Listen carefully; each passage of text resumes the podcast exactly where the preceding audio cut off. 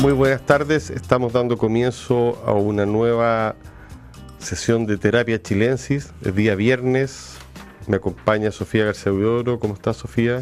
Muy bien, muy contenta de estar aquí una semana más. Arturo Fonten, ¿cómo estás? Muy bien, muy bien. Abordando enero. Traemos libros, películas, series. Eh, está bastante variado el menú que hemos preparado especialmente para quienes nos escuchan. Yo, en lo particular, en lo personal, eh, creo que esta semana ha sido muy buena para el mundo de los libros, por la publicación de dos libros que a mi entender van a marcar el año. Uno de ellos se llama Meditaciones de Cine de Quentin Tarantino, que está publicado por Receiver Books. Random House Mondadori en el fondo lo trae, va a estar en todas las librerías, si no ya está. Que bastante, dos, debo reconocer la verdad, dos noches disfrutando. Es un placer enorme, se tratan de los ensayos de Tarantino, que había publicado hace poco, era hace una vez en Hollywood, la, versión de novela, que es una versión como agrandada de la película. Y estos ensayos eh, analiza películas del cine norteamericano de los años 70, todas películas que vio en su infancia y que ha seguido viendo en la vida. Escribe en primera persona, textos de aproximadamente 20 páginas, en los que habla de Bullet, Harry el Sucio, Taxi Driver, La Huida, que está basada en la novela de Jim Thompson, Daisy Miller, la adaptación del libro de Henry James, Fuga Alcatraz, Hardcore, La Casa de los Horrores y La Cocina del Infierno, Silvestre Stallone. Escribe Silvestre Stallone un ensayo espectacular sobre esta película. Oye, ese es un libro entretenido. Muy entretenido. Entre medio tiene otros textos como El Pequeño K ve grandes películas con el cual abre y el nuevo Hollywood de los 70, otro que da nombre al, libro, Meditaciones de Cine.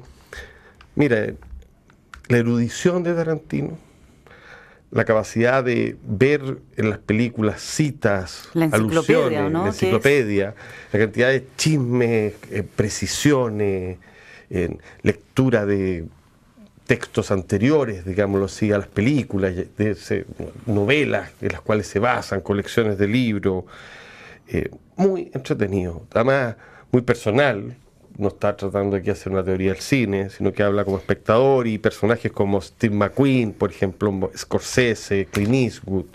¿Y cómo, cómo eh, describirías tú su estilo eh, de, narrativo, narrativo escrito respecto de su cinematografía? Muy parecido, muy nervioso, eh, en el mejor sentido, una prosa nerviosa, con humor, con chiste. Hay un problema, debo advertirlo, que es la traducción. Entonces de repente mm. ocupa slang, o sea, el lenguaje de la calle.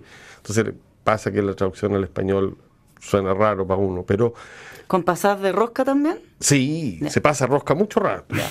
O sea, muchas veces sobredimensiona las películas, hace todas esas cosas, pero no importa, porque uno está disfrutando un texto tan exagerado. Es parte de su, claro. De, su encanto. Eh, no, y es muy. hace muchas digresiones.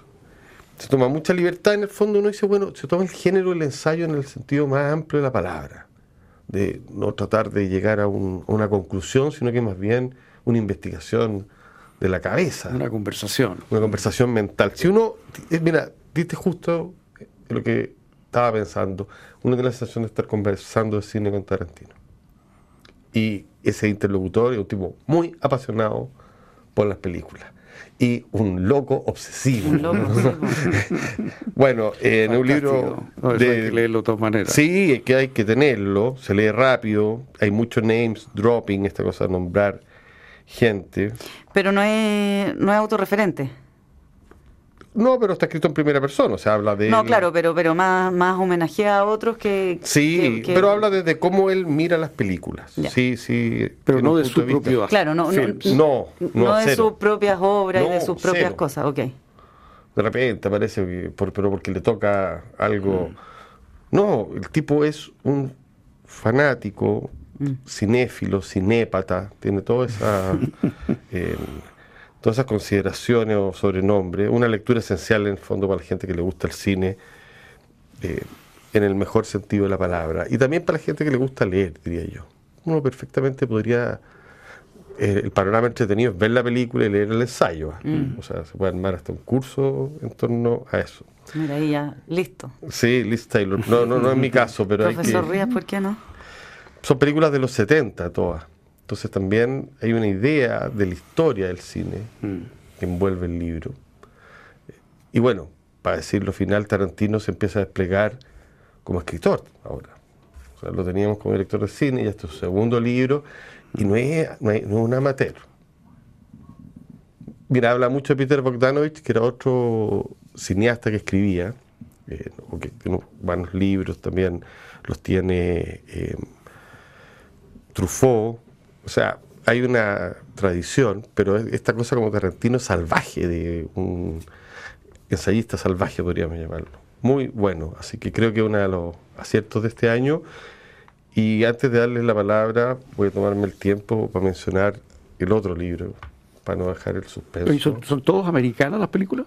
Sí, son americanos. No, no, habla de, de, de, no sé, de no, pero no, estas son películas americanas que él vio de, niño y no y no de primera calidad.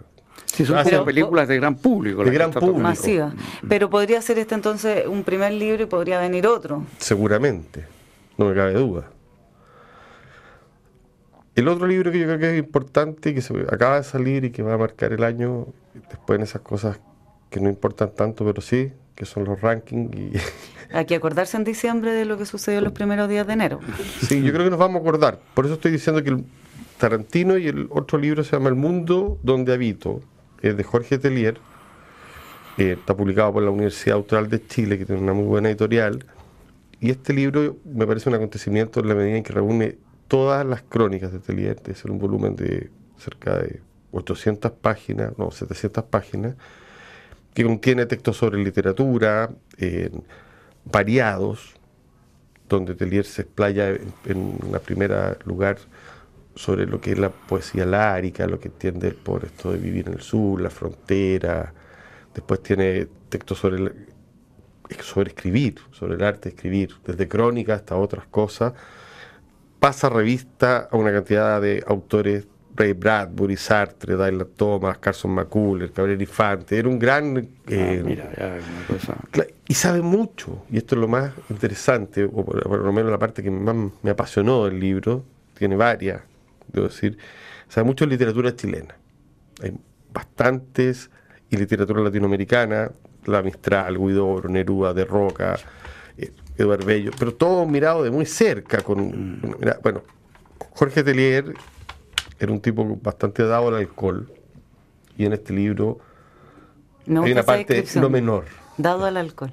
Dado al alcohol, ¿viste? Para no tratar los alcohólicos, como ahora dicen que no se puede tratar a la gente, ni a los sordos de sordos, a los alcohólicos, yo le digo dado al alcohol. En situación de alcoholismo. no, dado al alcohol suena mejor. ¿no? Sí, me gusta. Entonces, bueno, de leer que era dado al alcohol, como digo, y a los bares, tiene toda una sección en el libro confieso que he bebido, donde se refiere a, distintos bares de Santiago, a la bohemia, a personajes, al horóscopo, a los cigarros, a los cafés. Ahí viene eh, una crónica que le da ese título.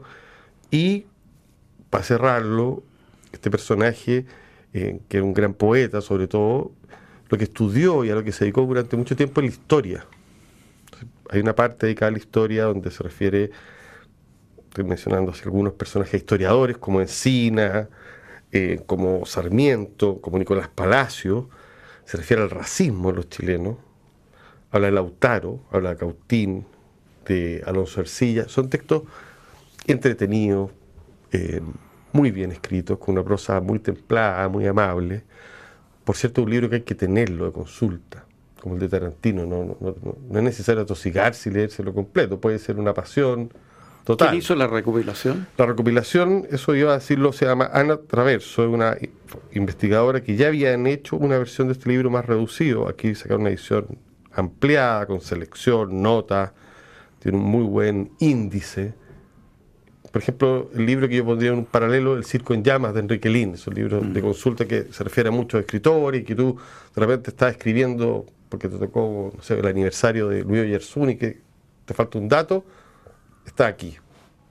Hay mucha información y a mí, sobre todo, lo que yo recojo de Jorge Telier, tanto de lo que escribe en su prosa como en su poesía, que el destilado de todo eso, eh, la belleza, por cierto, pero también una investigación sobre la identidad chilena. Mm. Y cuando digo sobre la identidad, estoy pensando en el sujeto de clase media, el borracho, el, escritor, un gran observador social. Eh, le encantaba Eduardo Bello, que era otro observador social. Entonces, aquí uno se da cuenta que un tipo que además observa con perspectiva histórica, mm. eh, lee, esto decirlo, de buena leche no es un tipo que. Mm, hay otros, hay, lectores críticos. Lin tiene muy mucho más mala leche, por decirlo de alguna mm. manera, muy, mucho más pesado. Un agudo, inteligente. Pero este no, tiene, recoge, más bien. Eh, no son textos donde se hay que a Más como cronista. Sí, y además tiene una pasión por la crónica, una idea de la crónica. De nuevo, pasa un poco lo de Tarantino. Es un poeta que amplía su rango, su registro, su registro y ahora eh, es bien difícil si uno tiene presente a Jorge Atelier no tener este libro en la casa. Para mirarlo, para consultarlo, para leerlo y para disfrutarlo. Así que felicito a Ana Traverso. A la ¿Esto cubre qué, época de él más o menos? Toda su vida. esto es una cosa completa. Todo su trabajo. Un libro grandote? 700 páginas. Ah, no, entonces, eh, el mundo donde habito... Es una compañía de años. Es una compañía de años para conocer la literatura chilena, la latinoamericana, para saber de bares, para saber de historia. Muy, muy recomendado. Eh, y muy felicitados también los autores, porque no, son libros que cuestan mucho trabajo desde reunir uh, el material, enorme. hasta conseguir los derechos, hacer los índices, o sea, las notas. Claro, un trabajo de largo aliento. De largo aliento, así que lo que mínimo merecen una gran felicitación. Excelente. Así que con estos dos libros les doy toda la palabra, perdonen darle, haber dado la, larga. Te lo agradecemos. Eh, yo esta semana vi un documental que me gustó muchísimo y que quiero recomendar, que se llama Brian Wilson Long Promised Road. Es un documental de eh, el creador eh, de los Beach Boys, para muchos considerado un verdadero genio. y es bien sobrecogedor el, el, registro de este documental eh, dirigido por Brent Wilson porque em, porque lo muestra bueno lo muestra ahora desde el presente. Como como sabrán los seguidores de los Beat Boys eh, Brian Wilson ha estado muy mm, perseguido toda su vida por eh, problemas de, salud mental, ha tenido episodios que han durado incluso años eh, con eh, esquizofrenia, ataques de pánico, drogadicción. O sea, está, yo creo que está mucho más en, el, mundo de la locura, pero por eso mismo es muy conmovedor que siga en este mundo, eh, literalmente, o sea, desde que no se haya quitado la vida hasta que eh, siga con un entusiasmo y un amor y una pasión por la música que lo tiene eh, arriba de los escenarios, siendo una persona que le cuesta tanto al mismo tiempo. Entonces eh, es bien como enternecedor desde un comienzo, porque eh, se eh, gira un poco el, montaje, la estructura del documental es la relación que ha ido generando a lo largo de los años con un periodista de la revista Rolling Stone que se llama Jason Fine, que participa, o sea, aparece en el documental, pero además es el guionista del documental. Él alguna vez lo fue a entrevistar y engancharon. Y bueno, ya ahí él cuenta que la primera vez que llegó a entrevistarlo estaba Brian Wilson ahí medio tieso en su casa y en un minuto se para, le dice, dame un minuto, y se va, y se va, y se va, y no aparece. Y este periodista queda sentado en el link de Brian Wilson, no sabiendo si va a volver a aparecer o no. Después de un rato ya comienza como a caminar por la casa, llega a la cocina y ve que está Brian Wilson parado eh, con la puerta del refrigerador abierta, mirando el refrigerador y le dice, ah, eh, aquí está, ¿se siente bien? Estoy aterrado porque este hombre vive aterrado, tiene mucho miedo y eso es bien increíble verlo en, en mm. pantalla. Y ahí van generando una relación de confianza que ahora ya lleva años, se han convertido en amigos y él eh, se transformó como en el especialista en los Beat Boys y en, Brian Wilson para la Rolling Stone, bueno, y ahora están en juntos en este documental. Y, y, parte con una escena donde están juntos en una cafetería y le dice, ¿cómo estás? Y Brian Wilson le dice, un hombre de 80 años, grande, dice, eh, asustado, tengo miedo. Y el otro dice, ya, tranquilo, mejor comamos algo. Y él dice, gracias, me siento bien contigo. Y ahí uno dice, chuta, ¿cómo, cómo ha pasado, cómo ha vivido estos 80 años eh, así? Bueno, y ahí Luego eh, le produce a él, le relaja un poco andar en auto junto con, con, este periodista, con Jason Fine. Van escuchando música de los Beach Boys, sobre la cual van recordando episodios, momentos, y van visitando eh, en, en California, en los distintos lugares donde fue, tuvieron eh, ocasión los principales hitos de la banda, el primer disco donde sacaron la foto de la portada, muchos de estos lugares, eh, el condominio donde crecieron los hermanos Wilson, muchos de estos lugares ya con las placas de los Beach Boys y, los sentimientos que se van em, sucediendo en este Brian Wilson a través de, un rostro aparentemente sereno, eh, lo, lo, que uno logra como atisbar es bien sobrecogedor. En un momento este periodista le, le mencionan a alguien que había participado en un disco, y le dice, bueno, sí, murió hace un par de años. Y tú ves cómo Brian Wilson entra en shock, pero un shock sutil, y dice, se me acaba de romper el corazón. Y tú ves cómo se le acaba de romper el corazón. Es muy, muy bonito, además de que se visita la música y que está esto entre medio, participan grandes entrevistados, Elton John, un montón de personajes. Claro, un tipo. Bruce Springsteen, todos diciéndote como Dios. Es un, tipo, experimental, la gente no, no, no sabe. psicodélico, total. Psicodélico, claro. Y toda una Experimentó mucho con drogas, con ácido, por ahí también se le anduvieron detonando algunas teclas. Eh, pero todo lo, yo sé poquísimo de música, entonces ni siquiera alcanzo a entender bien, pero ahí hay muchos expertos que vuelven a escuchar las melodías de los Beach Boys y dicen es que esto es, esto no existía, esto cambió todo, la, la manera en que se cruzan en las grabaciones los, los distintos eh, elementos musicales por eso te digo, e-, escapa de mi entendimiento, pero, pero alcanzo a, comprender que se trata de algo magnífico. A mí me encanta cómo suenan los Beach Boys, pero no soy capaz de reconocer esa, eh, esa sofisticación y esa maravilla que hay detrás, ante la cual los otros músicos, desde los Beatles en adelante, han caído rendidos también. Y bueno, y aquí está este hombre a sus 80 años, disfruta mucho haciendo música se repasan también episodios súper oscuros de su vida, como unos nueve años que estuvo prácticamente secuestrado por un doctor que lo, empezó ayudando con el tema de las adicciones, pero que terminó controlando absolutamente su existencia y alejándolo de todo su entorno, de su familia. Y él dice, como, sí, tuve nueve años ahí, totalmente secuestrado, pero volví. Bueno, y se van ahí repasando distintos momentos de su vida. ¿Qué plataforma está? Está en Star Plus. Star Plus. Sí, eh, tiene un par de años, creo que es del 2021, estuvo harto en festivales, ganó premios. Se puede ver en Star Plus ahí, eh, o, quizás buceando en internet como, como tú puedes hacer, te lo pillas también.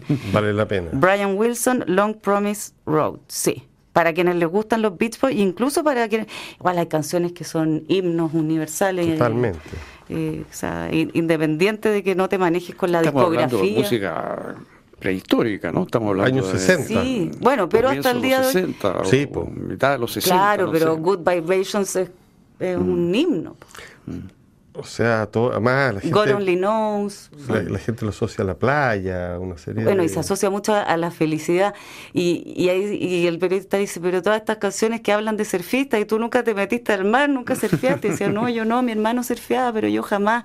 Esa mirada atormentada que tiene desde joven y hasta hoy, te cala así profundamente. Buenísimo.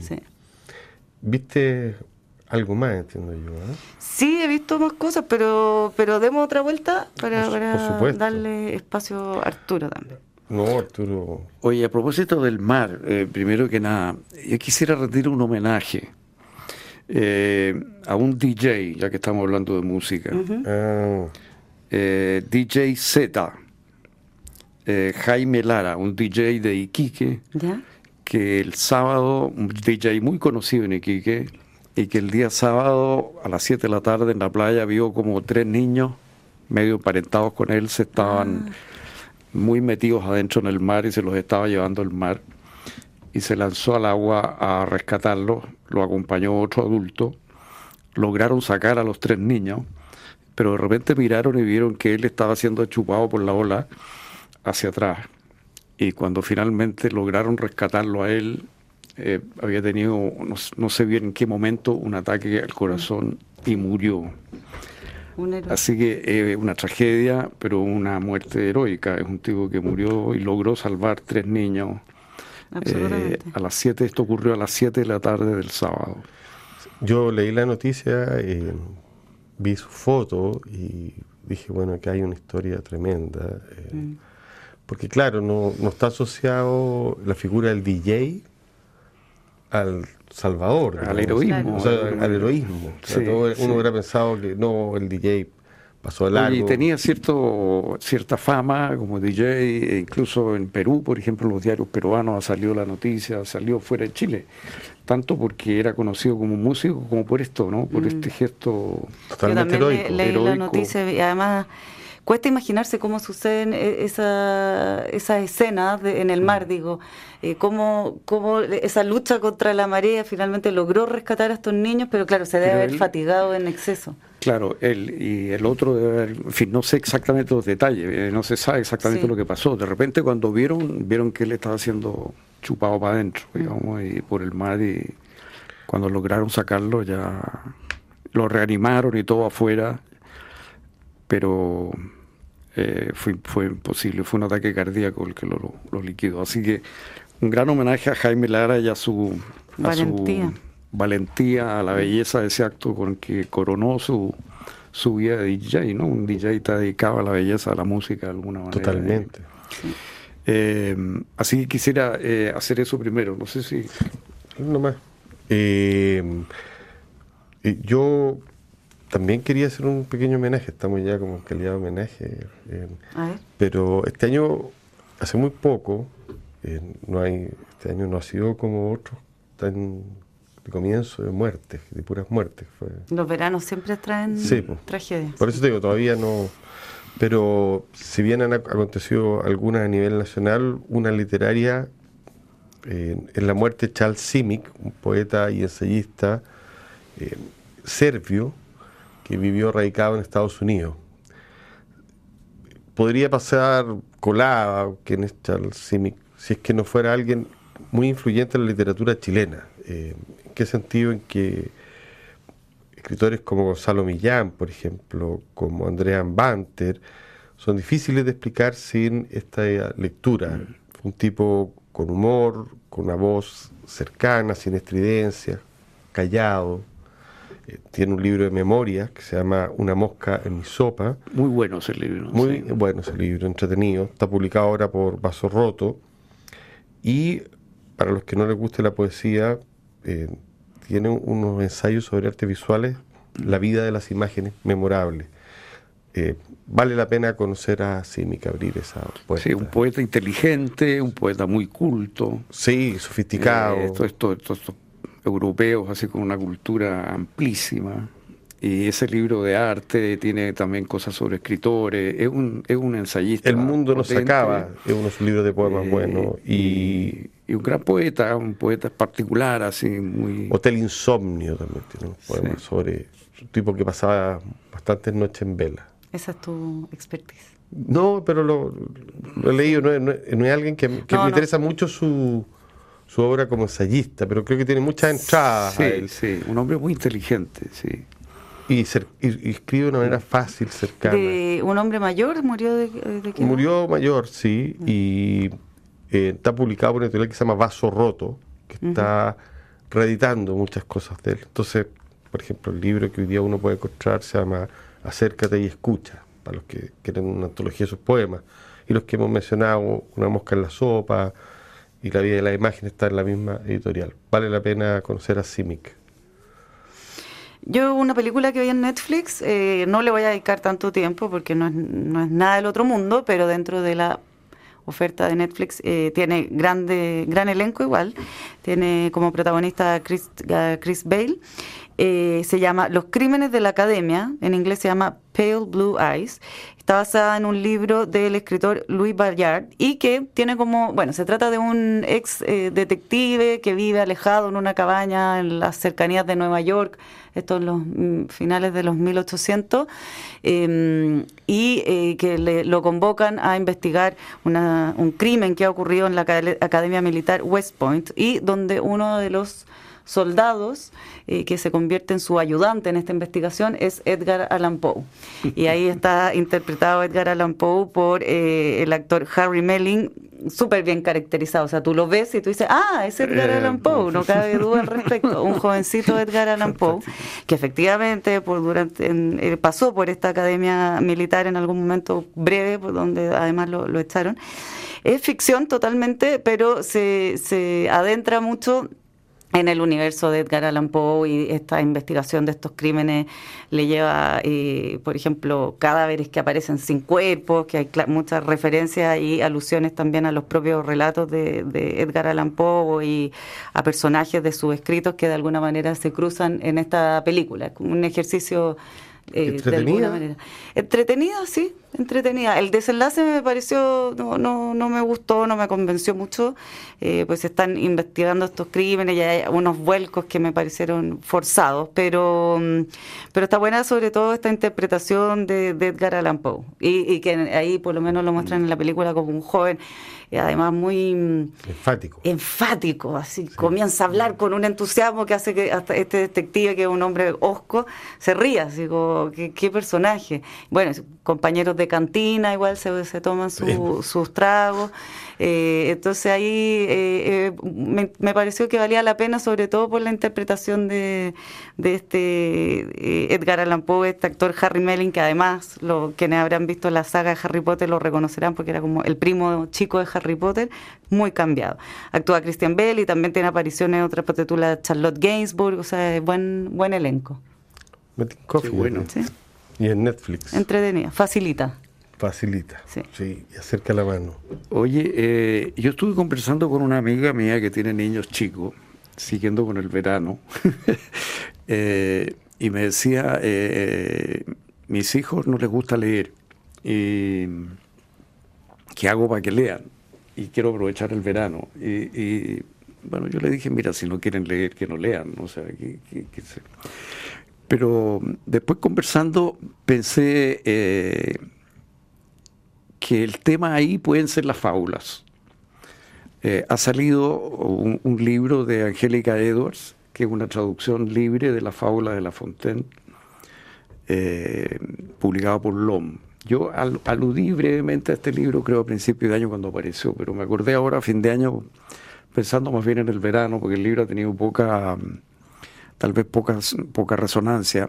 Y es muy difícil traducir la fábula de la Muy difícil. Muy difícil. Además está en un francés antiguo. Antiguo. Eh, pero el tema de la fábula es muy eh, entretenido. Fíjate mm. que, por ejemplo, eh, Platón cuenta que Sócrates en los últimos días, cuando estaba encerrado y ya condenado a muerte y se le aplazó la condena por una fiesta religiosa que había, tuvo varios días libre ahí, libre, digamos, encarcelado, pero sin mucho que hacer esperando la muerte, se dedicó, cuenta Platón, Sócrates, a poner en verso las fábulas de Sopo. Eso fue la última actividad que hizo Sócrates. Eh, que la, hay que decir que, uno de los libros divertidos a todo esto, a propósito de fábulas que uno puede leer y, delirante, es La vida de Sopo, que es un libro de la antigüedad. O sea, Sopo, y donde viene la fábula de la vida de Sopo es un personaje que está publicado por la editorial Gredos, es como una, biografía con visos fantásticos, por cierto. Mm. Claro, es una antigua biografía llena de imaginación. Se supone que era un esclavo frigio, eh, que después fue liberado, eh, pero es la biografía que hay. Ahora, Sopo era importante en Grecia, fíjate que había una estatua de él en, en el Acrópolis. Eh, o sea, era una figura muy, eh, hay alusiones a él muy antiguas, ¿no? O sea, es una persona que puede haber vivido, no sé, seis años, seis siglos antes de Cristo. O sea, estamos hablando de algo que, de alguna recopilación muy antigua. Entonces, son una serie de recopilaciones de fábulas de Sopo o de imitadores de Sopo o, seguidores de Sopo, las que La Fontaine Está aquí recogió. Están los dos libros, pero el, de Sopo, el, de la vida y la fábula está publicado, fíjate lo eh, busca libre, está, se vende. Para quien lo quiera buscar. Claro. Y eso, eso es, y son, son, inmortales, la verdad. Y bueno, La Fontena abrió el terreno a un montón de otros como eh, eh, Iriarte, Samaniego, ¿no es cierto? Y a, mi juicio un, fabulista original en nuestra lengua es Rafael Pombo. El, el, poeta colombiano. Él sí hace fábulas realmente originales y que son maravillosas como, como, como fábulas y como versificación. Ahora, las fábulas presentan un problema interesante, porque por ejemplo, eh, Rousseau, Jean-Jacques Rousseau, criticaba las fábulas de Sopo porque se tenía que eran inmorales y que las moralejas eran inmorales. Las moralejas es el tema, ¿no? O sea, ¿en qué consiste esto? Entonces, eh, por ejemplo, la famosa fábula que todos conocemos, ¿no es cierto?, de la hormiga y, el, y la, la, cigarra y la mm. hormiga, ¿verdad? La hormiga es egoísta. La, hormiga obviamente no es generosa con la... Con la, con, la, claro, al final le dice, bueno, ya que cantaste durante el verano, ahora en el invierno, baila. Y le cierra la puerta. Mm. Entonces, dice Rousseau, bueno, esto no es una conducta ética, es una conducta... Y el propio La Fontaine dice ahí, eh, y en la traducción de la Angélica Edwards se lee muy bien, digamos, la generosidad no era su mayor virtud mm. respecto a la hormiga. Entonces, ¿en qué consiste la moral de, la fábula? Y yo pienso, eh, el propio La Fontaine, en, el prólogo de sus fábulas, no habla de ética, sino que habla de que estas fábulas son historias que, que, tienen la brevedad que dice es el alma del cuento eh, y que transmiten verdades importantes, verdades importantes.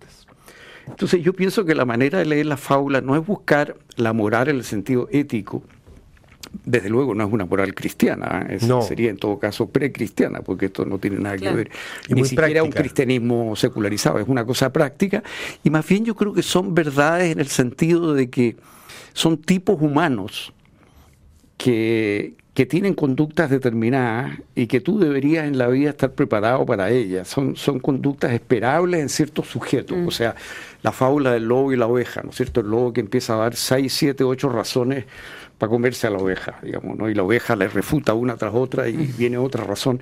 Y al final dice, bueno, yo tengo que vengarme. Y por supuesto se come al final la oveja. Bueno, hay sujetos lobos, digamos, hay sujetos que quieren vengarse y que van a buscar una razón tras otra. Entonces, me parece a mí que eh, son verdades, no necesariamente son principios caracterizaciones humanas. Y caracterizaciones humanas, porque si tú lo piensas, lo fantástico de la fábula es que generalmente hay dos animales, ¿no es cierto? Y están conversando. Y la gracia de la fábula está en el diálogo, el conflicto está en el diálogo, un diálogo peligroso, porque mm. generalmente está en cuestión la vida de uno de los dos. Confrontacional. Yo creo, claro. Arturo, que, que estás dando un esclavo también por porque el tema de la fábula está muy de moda por Orwell. Acuérdate que eh, la granja de animales sí, pues. es una fábula. Es una fábula. Y, que está, se lee en los colegios, eh, y yo, para ir eh, cerrando, me he dado cuenta también, a propósito de un curso que estoy haciendo, eh, que cuando uno lee libros que después son traspasados a películas, no sé por qué el formato películas siempre termina con moraleja. Mm. Por ejemplo, no sé, la película La ocupación que se basaba en la novela de Annie No sobre el aborto, el acontecimiento. El acontecimiento. Claro, uno lee el libro y el libro es mucho más feroz, después ve la película y la película tiene una... Ah, la otra que la que comentábamos que hablábamos tiene un cierre del Alien, ¿no? Que, que, el libro la juzgaba más como madre, tenía más una... O sea, estoy diciendo que... El, o sea, la película, digo, respecto al libro. Yo creo que la fábula fue tomada también por Hollywood. La moraleja no sé, y la historia... A mi juicio la moraleja tiende como a simplificar, a simplificar las cosas. Y le quita, le quita picardía. Ambigüedad. Ambigüedad, matices. Pero yo creo que un, a ver, un decantamiento de esa fábula original que, que, la de La Fontaine y, de otros clásicos, que, que está lleno como de cosas prácticas. Me acordé, fíjate, de alguien que no hace fábulas, pero que sí que da consejo, que era el arcipreste de Ita en el libro El Buen, libro el Buen Amor porque hay que recordar que la literatura antigua tenía mucha relación con la vida. O sea, la gente leía y sacaba ahí conclusiones. Para vivir. Para vivir, para seguir ejerciendo su vida cotidiana. Mm. Entonces, tanto La Fontaine como el cipreste de Ita, o como el mismo Platón que antes de morir hace este gesto de... Como búsqueda de sabiduría. Como un ejercicio espiritual, de, no sé si espiritual o un ejercicio moral. Estamos medio pasados en la hora, no hace todo tipo de señas nuestro querido Estamos confabulando. Estamos confabulando. Dejamos el tema para el próximo viernes. Estamos muy entretenidos, por lo menos nosotros lo hemos pasado bien. Muchas gracias, Sofía. Muchas gracias, Arturo. Que tengan un muy buen fin de semana. La transformación digital de tu negocio nunca estuvo en mejores manos. En Sonda trabajan para que disfrutes tu vida innovando y desarrollando soluciones tecnológicas que mejoren y agilizan tus operaciones. Conócelos hoy, Sonda Make It Easy. A continuación, información privilegiada al cierre y luego Sintonía Crónica Epitafios junto a Bárbara Espejo y Rodrigo Santa María. Muy buenas noches, que tengan un buen fin de semana, escúchennos en el podcast, no solo los viernes, los acompañamos hasta el día domingo. Que estén muy bien, que tengan un buen fin de semana. Muy buenas noches.